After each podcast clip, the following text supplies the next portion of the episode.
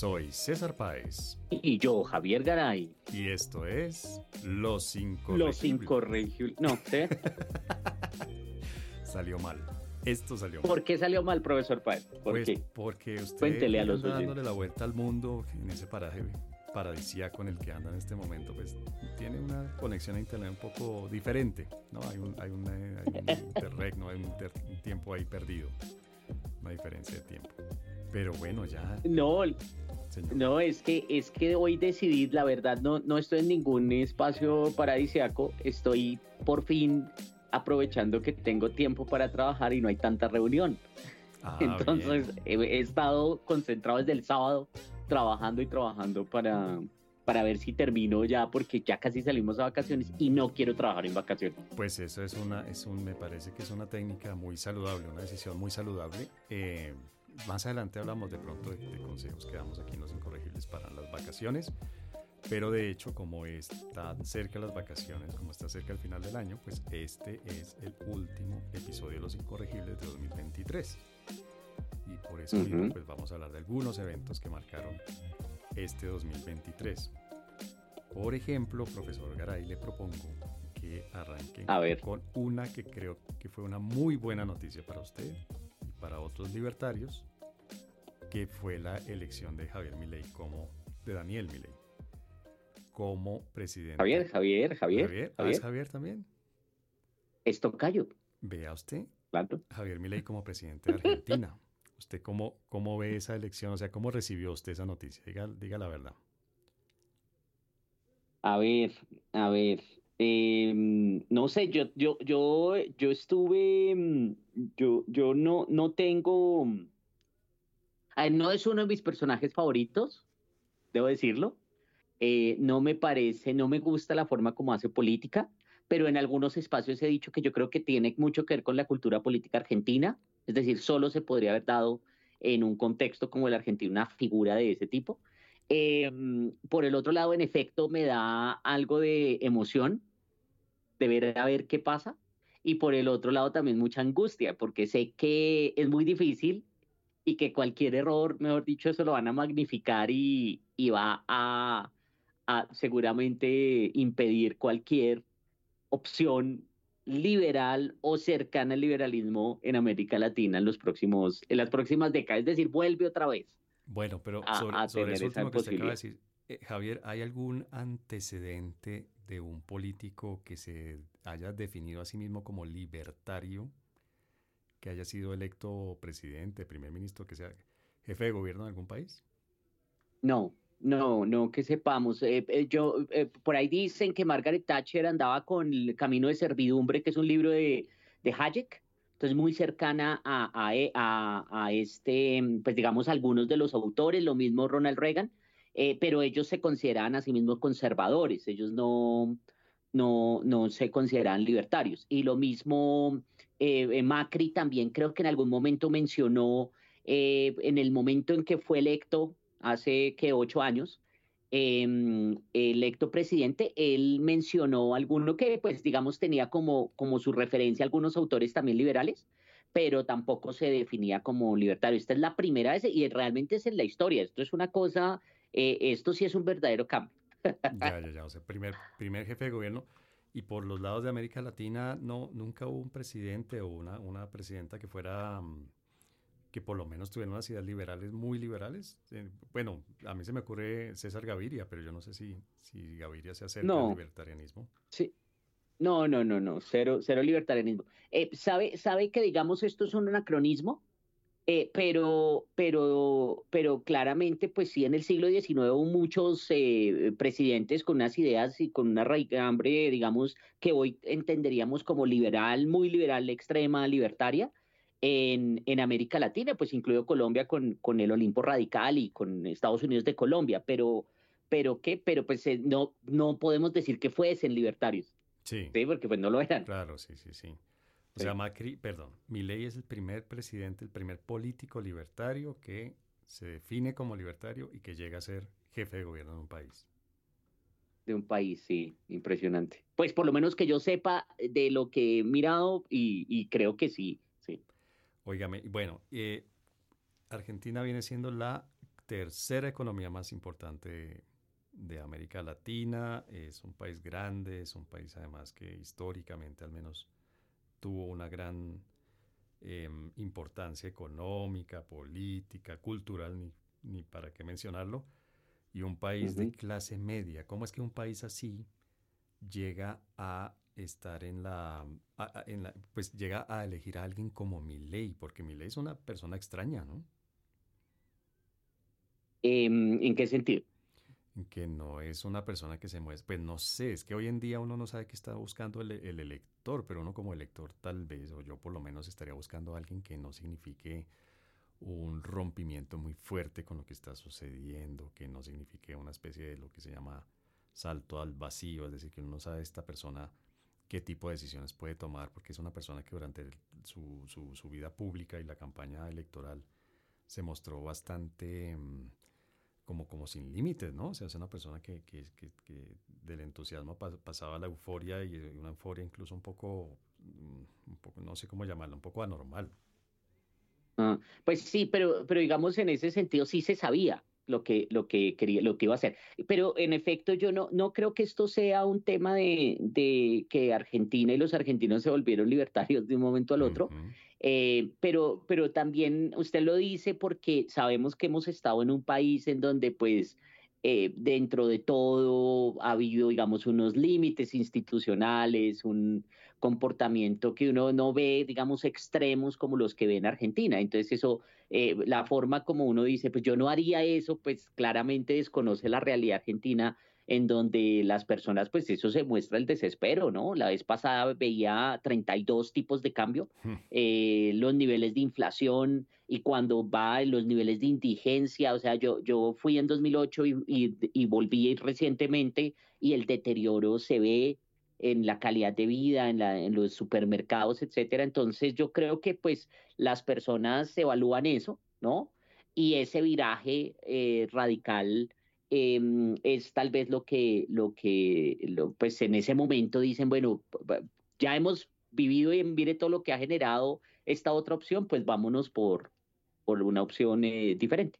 Pero digamos, las ideas no son lo único que le llama la atención a uno de ley, es decir, su figura, su comportamiento personal, bueno, ah, no sé, como esto de que hizo clonar a sus perros y habla, tiene como consejero a uno, a un perro que murió, eh, con el que se comunica permanentemente. Yo no sé por qué, tal vez la figura colombiana que a mí más se me asemeja es Antanas Mocus en el, en el tema de la excentricidad, o no, estoy hilando muy fino. Podría ser, podría ser, no sé, no sé, no, no, no había pensado aún comparándolo en términos de excentricidad algún colombiano, pero sí, digamos, ese tema de los perros yo lo he pensado mucho, eh, por dos razones. Primero, porque yo no sé qué tan cierto sea eso, o ya se creó un mito, ¿cierto? Pero por el otro lado, por ejemplo, yo conozco personas que pagan, pagan, y, la vez pasada salió un informe, una, una noticia de una señora por allá en Nueva York que gana como 500, cobra como 500 dólares la hora eh, y es una medium de perros. Ella, ella habla con los perros muertos y las personas, se, es decir, eso como que entre comillas está muy de moda, ¿sí? y por el otro lado, eh, una, por, una forma, digamos, como uno supera el duelo, y lo digo por, porque usted sabe, digamos, este año tan complicado, yo le sigo hablando a mi perro, como si estuviera. Entonces de, entonces, de pronto no es necesariamente, pero no sé si realmente sea como lo hago yo, que uno saluda al perro ahí cuando ve las fotos y eso, o realmente sea que lo tenga como, como asesor, es decir, como el caballo este del del emperador romano que, que tenía un caballo de... Sí, no sé. Nerón, si no me falla la memoria, Nerón, sí, sí. Sí, sí. Tenía sí, como consejero, como... Ay, caramba. Bueno, pero usted me dice que le asusta un poco como libertario lo que haga y lo que deje de hacer ley. ¿Qué puede pasar, Javier? ¿Qué puede pasar desde el punto de vista del libertarianismo? ¿Qué puede salir mal? Todo. Eh, digamos, es que hay una cosa, hay una cosa, y es, hay, digamos, hay dos niveles de salir mal. Lo primero es eh, lo evidente y es el, eh, digamos, las, las ideas liberales y lo que eh, requiere para implementarse si son costosas, generan sacrificios y generan dolor, ¿no? Digamos, Eh, y eso, eso, menos mal, Viley creo que ya lo está matizando un poco, le ha dicho a las personas de la posesión, dijo eso, esto no es fácil, esto que era lo que yo esperaba que dijera, porque vender que no, que entonces dolarizamos y al otro día todos estamos viendo, eso no es así, eh, porque el ajuste, pues, es decir, cuando usted tiene una economía de esa manera eh, tan distorsionada, pues cualquier ajuste va a ser muy doloroso. eso por un lado, y entonces la pregunta era para mí, era si realmente los ciudadanos argentinos y los espectadores externos van a reconocer que eso es doloroso. Y, entonces ahí puede salir mal porque definitivamente usted ve en ningún lado donde se han implementado eh, eh, políticas que uno podría llamar liberales, el, el, crecimiento es inmediato, ¿no? Inicialmente hay una caída, Chile, Estamos hablando de Chile incluso cuando, cuando la implementación de las reformas eh, liberales por allá en el año 76. Em, el, el, caso de Irlanda, por ejemplo, que hubo un acuerdo incluso nacional eh, y ahí siempre viene, digamos, una, un momento de, de, caída, de presión incluso en la economía y eso pues es muy costoso eh, socialmente. Entonces, ese es un tema que, que, yo creo que, y el, eh, digamos, la gente, y sobre todo en América Latina, que vivimos con la ilusión de vivir sabroso, eh, que todo es fácil y que eso se resuelve y que solo, ¿se me entiende? Entonces, em, bueno, pero hay otra cosa, profesor Páez, que a mí me parece eh, también que hay que tener en cuenta, y es las ideas así, por ejemplo, de escuela austriaca y demás, eso eh, eh, teóricamente tiene, a mí me parece que son muy coherentes y consistentes internamente, ¿cierto? Pero empíricamente es tal vez la primera vez que vamos a ver. Vamos a ver primero hasta dónde, hasta dónde llega. Y entonces siempre existe, y esto no le va a gustar si lo escucha con tal, pero siempre existe la posibilidad de que las ideas mismas y las propuestas estén equivocadas. Entonces, esto también es una, no, es, vamos a ver, a la hora de ponerlas en práctica, a la hora de ponerlas, de llevarlas a la realidad, puede, puede que no funcionen. Que bueno, pues hay muchas críticas sobre eso. Hay mucha gente que critica eso, precisamente, ¿no? Del libertarianismo. Claro. Mm. Mm. Bueno. Sí, entonces vamos a ver, es la primera vez.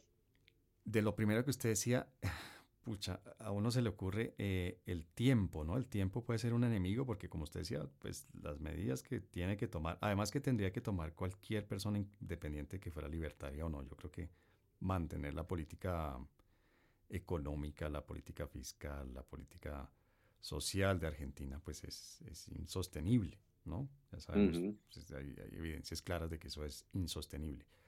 Pero el tema es qué tanto tiempo le dará la gente en Argentina y en el mundo a mi ley para mostrar resultados, ¿no? ¿En, en cuánto tiempo se acabará si es que la hay la luna de miel, porque es una cosa de, tomar medidas. Aquí lo vimos, lo vemos con el, con el gobierno colombiano, que muy pronto hubo mucha gente que se sintió traicionada, decepcionada, porque no estaba haciendo lo que había prometido hacer en campaña. Yo sé que usted no se sintió ni traicionado ni decepcionado, por el mm. contrario, se sintió muy feliz de que no estuviera haciendo lo que había anunciado en campaña, pero aquí lo vimos también con, con este gobierno de, de, que la gente tiene muy poca paciencia, ¿no? Mm. Sí, ese es un tema. Ese es un tema y yo creo que es una amenaza constante. Y, fíjese que usted lo menciona, ya que, habla del gobierno actual en Colombia, eh, eh, él tiene igual, yo creo, un margen de acción mayor pues porque, ¿no? Progresista y tal. En cambio, fíjese cómo subió Milei al poder y de una vez ya es caracterizado como facho, como extrema derecha, ultra, ultra derecha, radical, bueno, y todo lo que se inventan eh, para, para señalarlo. Y entonces, pues eso quiere decir que hay una visión muy negativa. Entonces yo no creo que le van a dar ni, ni un día. Eh, pues, ¿cómo será que imagínese que es el único, único político que uno debería reconocerle eh, eh, que comienza su posesión no generando ilusiones, sino diciendo, oiga, esto va a ser difícil y esto va a ser duro, y también le están dando duro, que por qué va a decir eso, que es el colmo, que, tan catastrofista había alguien que decía, no, pues es decir, está hablando, está siendo honesto, ¿no? Entonces, si ni siquiera eso se lo valora. Que lo ha dicho varias veces, pues, perdón, que lo dijo y lo dijo con, con toda la contundencia, con todas sus letras, no hay plata. No, más o menos. Exacto se acabó un poco la fiesta. Bueno, ¿y qué puede salir bien, Javier? Usted ya, ya me dijo todo lo negativo y todas las angustias. Ahora dígame la parte positiva, ¿qué puede salir bien?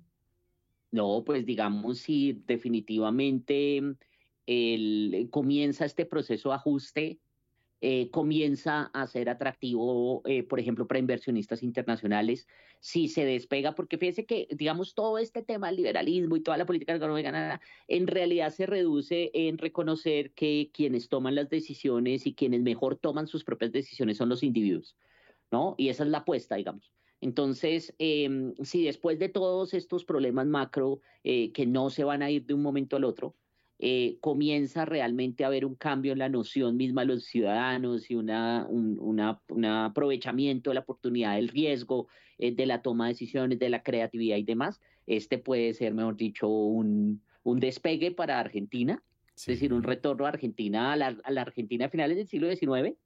Em, y, y, pues yo no sé si una imagen para otros países, porque igual... Le iba a preguntar eso, ¿sí? ¿Usted cree que puede, que puede haber una especie de, de buena prensa de las ideas liberales, libertarias, y que, esto puede llevar a otros países de América Latina a ver con mejores ojos a candidatas y candidatos libertarios? difícil, difícil, pero digamos, puede, puede, ya se está dando dentro del mundo libertario, ya se está dando que sí se puede, ¿no? Una noción. Entonces yo veo, por ejemplo, más opciones de medios, de personas que están eh, dando sus opiniones, de opciones políticas.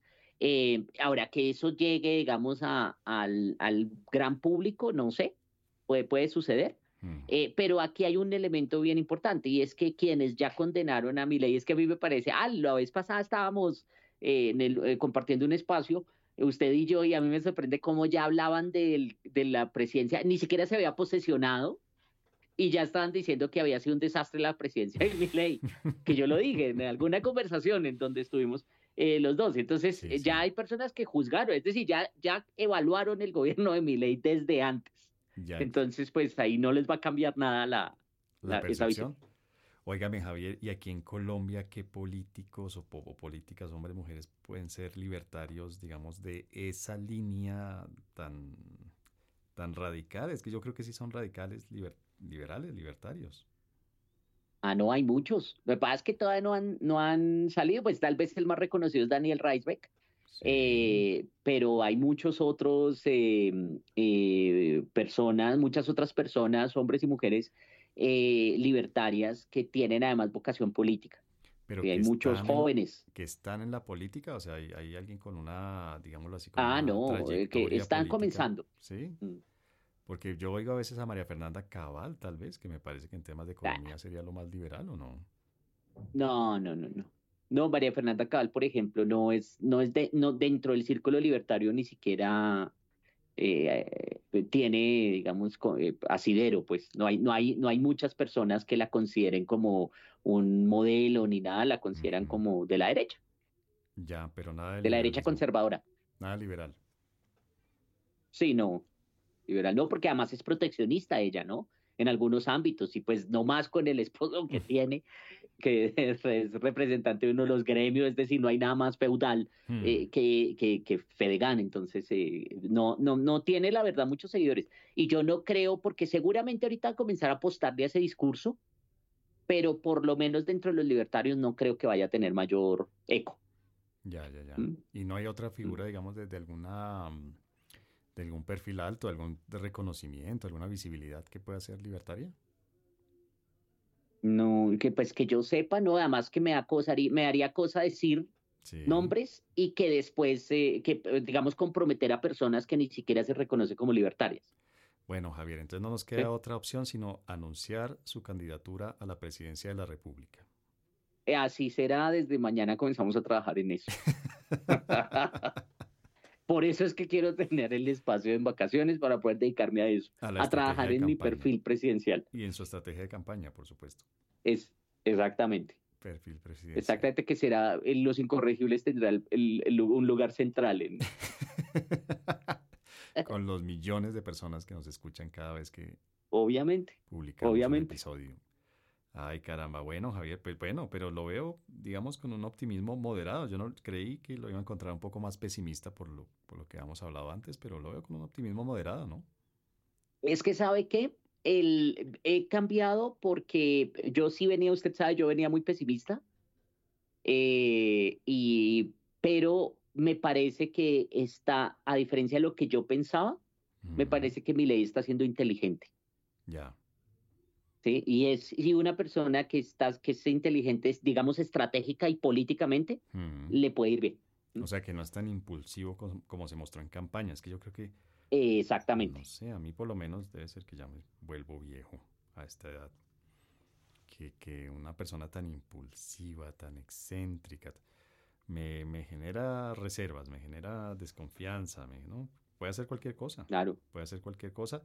Y no sé en Argentina, no, no conozco la política argentina, pero digamos que América Latina no es un continente que se haya mm, caracterizado por tener unas instituciones tan fuertes que, que realmente puedan ponerle límites a los, a los mandatarios, yo no sé, tal vez Chile. Bueno, usted y yo que discutimos ese tema sobre Colombia cada, mm. en cada episodio. No sé, no sé, pues bueno, está Brasil, ¿no? Está Brasil que pasó de Bolsonaro a Lula sin mayor eh, mm. trauma, fuera esa, esa especie de toma que hubo allá en Brasilia, pero pero bueno, vamos a ver qué pasa con mi ley. Pero entonces, eh, optimismo, optimismo cauto, optimismo moderado. Sí, moderado. Mm, Muy Esperar a ver. Bueno, profesor Garay.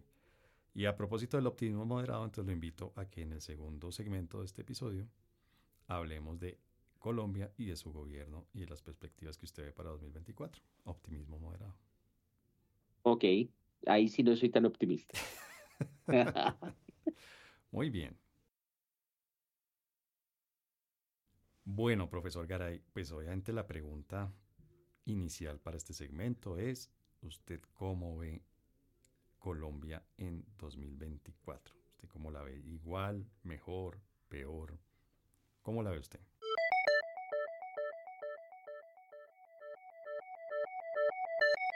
Profesor Páez, no sé digamos, yo sí tiendo a ser muy, muy optimista, ¿sí? Y para mí es, eh, pues decir, eh, yo, yo digo no, pero es que no, no puede pasar y tal. Pero cuando uno ve los análisis eh, de la mayoría de, de, personas, lo que pintan es un 2024 muy sombrío, ¿no? Desde el punto de vista económico, desde el punto de vista político, desde el punto de vista em, de gobernabilidad, desde el punto de vista de seguridad.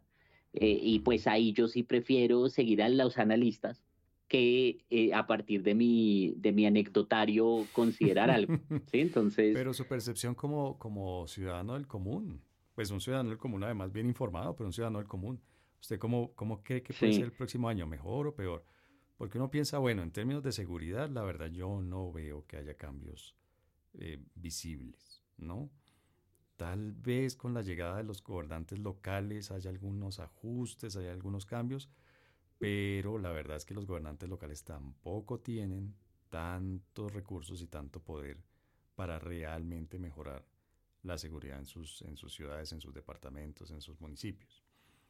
No sé la economía, la economía uno está, hay, hay, buenas noticias en el sentido de que parece que la inflación ahora sí está cediendo, ya hay, ya hay una disminución de los precios de los alimentos, por ejemplo, publicaron una noticia, no sé si fue ayer o hoy, uno podría esperar que empiece la inflación a disminuir y con eso pues también empiecen a, el Banco de la República empiece también a, bajar su tasa de interés, la tasa de referencia y con eso pues haya un empujoncito para que la economía se mueva un poco mejor.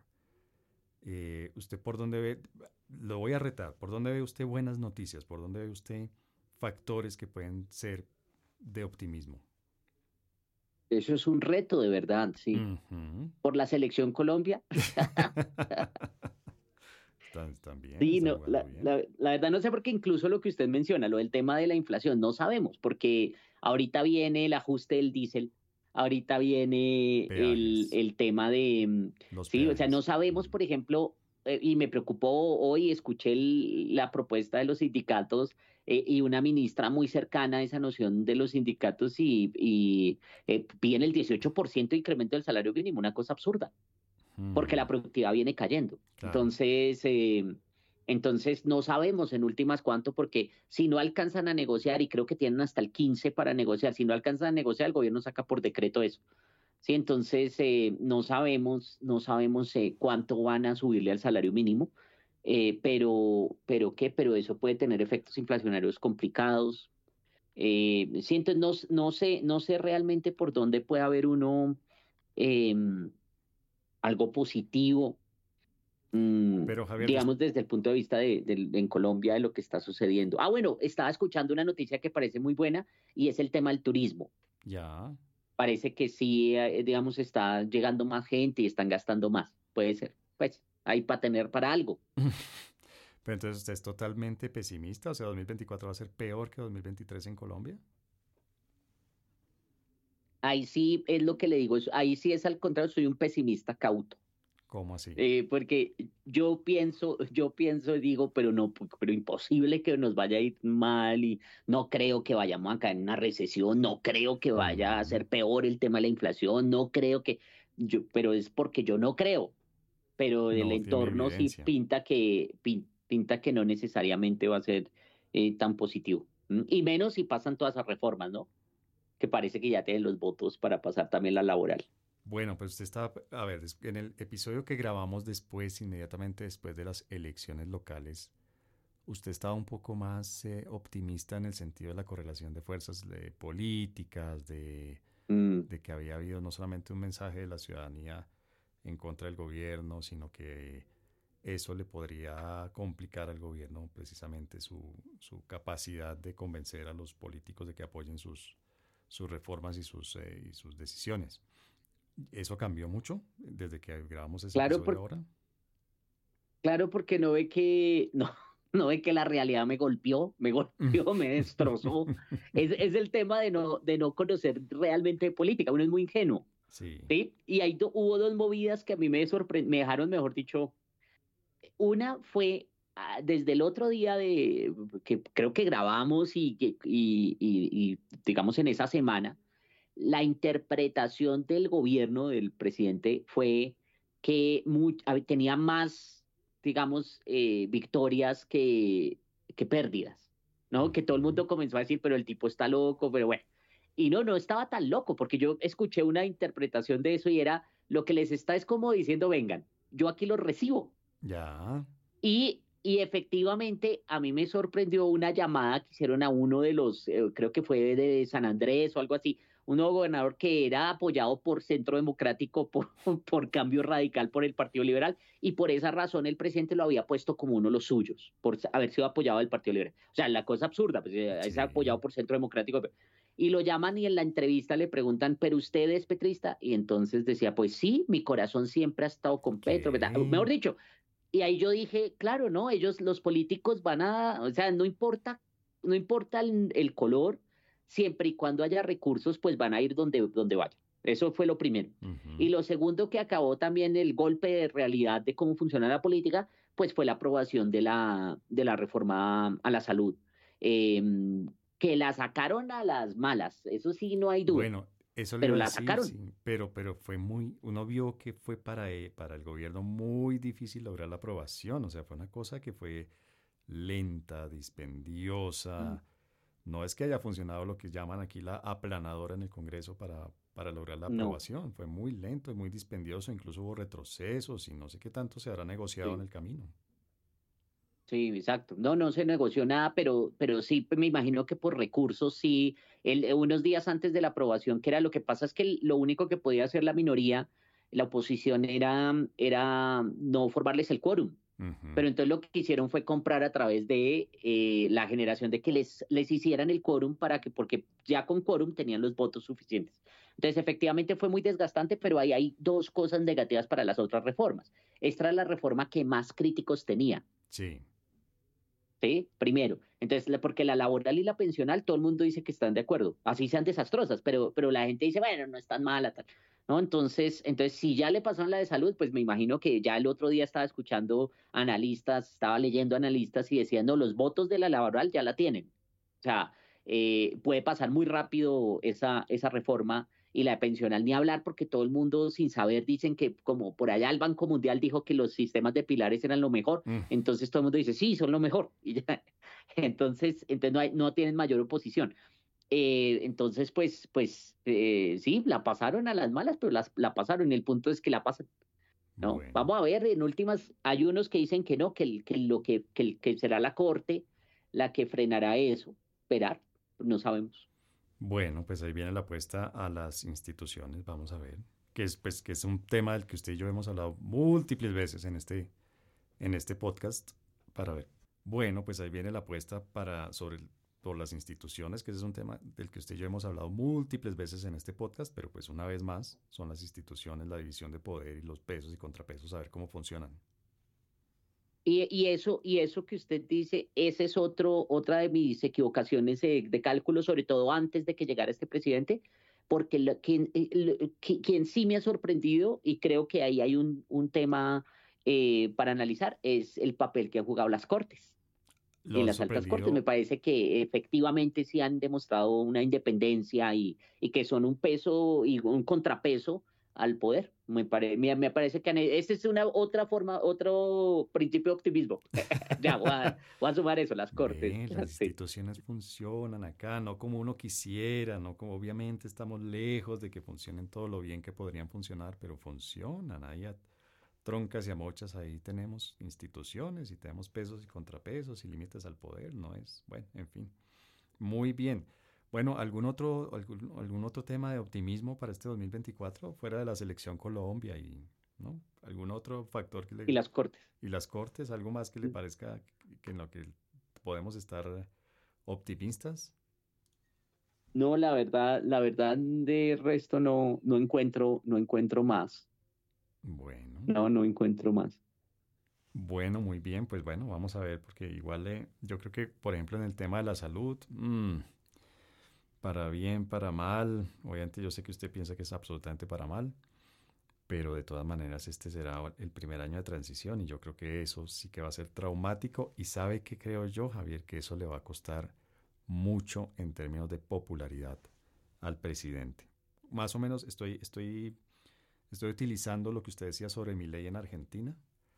Yo creo que, mm. por ejemplo, con la reforma a la salud, eh, en la medida en que eso empiece empiece a darse el cambio, que va a ser un cambio duro, va a ser un cambio traumático, va a ser un cambio en el que mucha gente va a sufrir, yo creo que eso le va a golpear muy, muy fuerte al presidente y, seguramente la oposición se lo va a cobrar con toda cualquier problema, cualquier... todo lo que va a suceder que va a ser, entre comillas, normal en la transición de un régimen al otro, un régimen de salud estoy, estoy diciendo, estoy hablando, pero creo que eso le va a costar, le va a salir caro al presidente.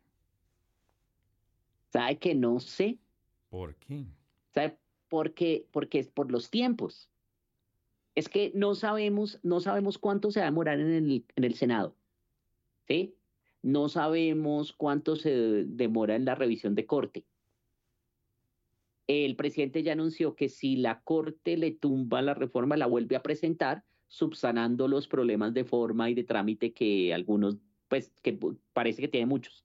¿no? Entonces, eh, puede esto dar para todo el gobierno y eventualmente puede, puede aprobarse, ¿no? Entonces, en este tiempo, fíjese que la percepción puede ser al contrario, que es que es un gobierno que no lo quieren dejar hacer, que, que no sé qué, que tiene buenas intenciones, qué tal, y eso puede darle combustible para que una persona del mismo grupo político tenga un gobierno la próxima. Yo no sé, eh, digamos, hay muchas variables ahí, puede ser, puede ser, ojalá, entonces en ese caso sería que la prueben rápido y que mm. comiencen los efectos negativos, sería una visión muy cínica. Dio las paradojas de la vida, lo que uno escucha. Mm. Muy bien, profesor Garay. Bueno, pues con este panorama un poco sombrío, nos vamos para nuestra sección de recomendaciones, pero hay, yo sí creo que hay cositas que están mejorando ya.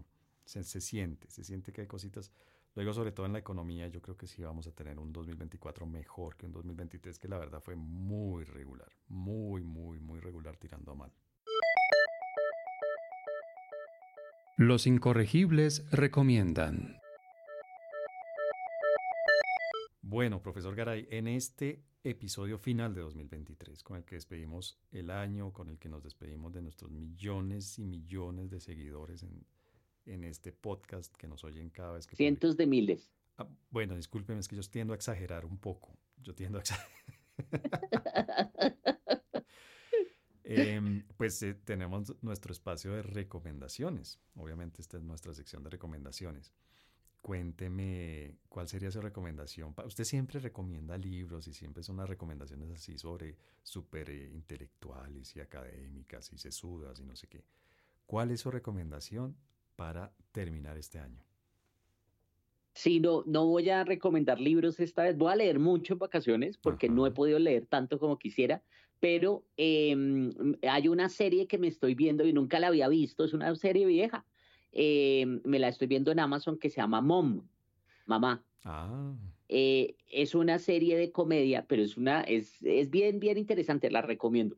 Me, me ha gustado muchísimo y es un tema que pues generalmente a mí no me hubiera gustado, pues es un tema de adicciones y demás, eh, pero es bien, bien interesante, muy chévere. Me gusta esa serie, recomendada para pasar el tiempo. Muy bien, y mi recomendación esta vez es, de nuestra línea de coaching. Hoy soy el coach César en este espacio de recomendaciones, Javier. Porque mi recomendación es, ay, desconéctense. Si, si, tienen vacaciones, porque no todo el mundo tiene vacaciones, pero por lo menos van a tener unos días de descanso alrededor de la Navidad, alrededor del Año Nuevo, aprovechen y desconéctense desconéctense del trabajo, desconéctense de las, del estudio y sobre todo, y estudiante, me está saliendo del alma hoy, Javier, desconéctense de las preocupaciones. Es decir, para mí, personalmente, este final de 2023 y los primeros días del 2024 son unos días de tregua, de hacer una tregua con la vida, de hacer una tregua con las dificultades, con las, eh, eh, con, las contradicciones, con los malos ambientes, con las amenazas, con, con las agresiones y microagresiones. Yo creo que de verdad, verdad, verdad, para mí este va a ser unos días, un, un, par de semanas que van a ser de descanso, de hacer cosas gratas, de darme gusto, de pasarla lo mejor que pueda con las personas que quiero, dentro de las que aunque a la audiencia le pueda sorprender, está el profesor Javier Garay. Y la verdad, yo espero que estos sean unos días de descanso y de, tregua. Para mí, por lo menos, yo le declaro, vea, vea lo coach que estoy, voy a hacer una declaración de esas metafísicas. Súper, pero súper coach. Yo declaro. Lo declara, a ver, declárelo. Yo declaro una tregua. Me voy a dar una tregua.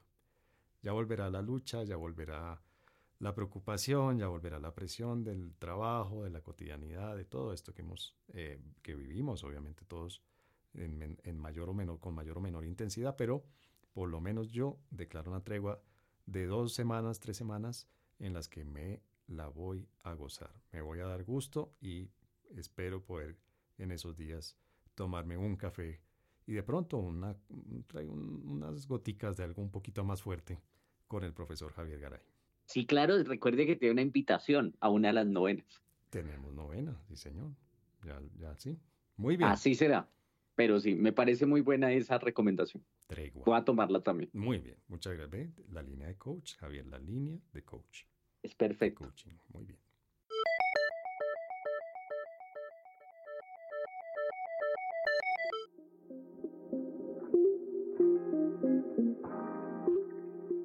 Profesor Javier Garay, pues eh, las despedidas siempre tienen alguna nota de nostalgia, tienen, pero pues mm. esta es una, más que una despedida, es un hasta pronto, ¿no? Es decir, hasta pronto es hasta muy pronto. Pronto, a inicio del próximo año, publicaremos nuestro episodio de la próxima temporada de Los Incorregibles. Te voy a mirar a ver con qué vamos a sorprender. Esta vez la sorpresa fue el saludo. Eh, que hoy no funcionó, pero eh, hay que mirar qué vamos, con qué vamos a sorprender en esa ya cuarta. Yo creo ¿Cuarta temporada? Sí, tengo que hacer cuentas, pero creo que es la cuarta temporada de Los Incorregibles. Wow. Sí, sí, sí. Wow.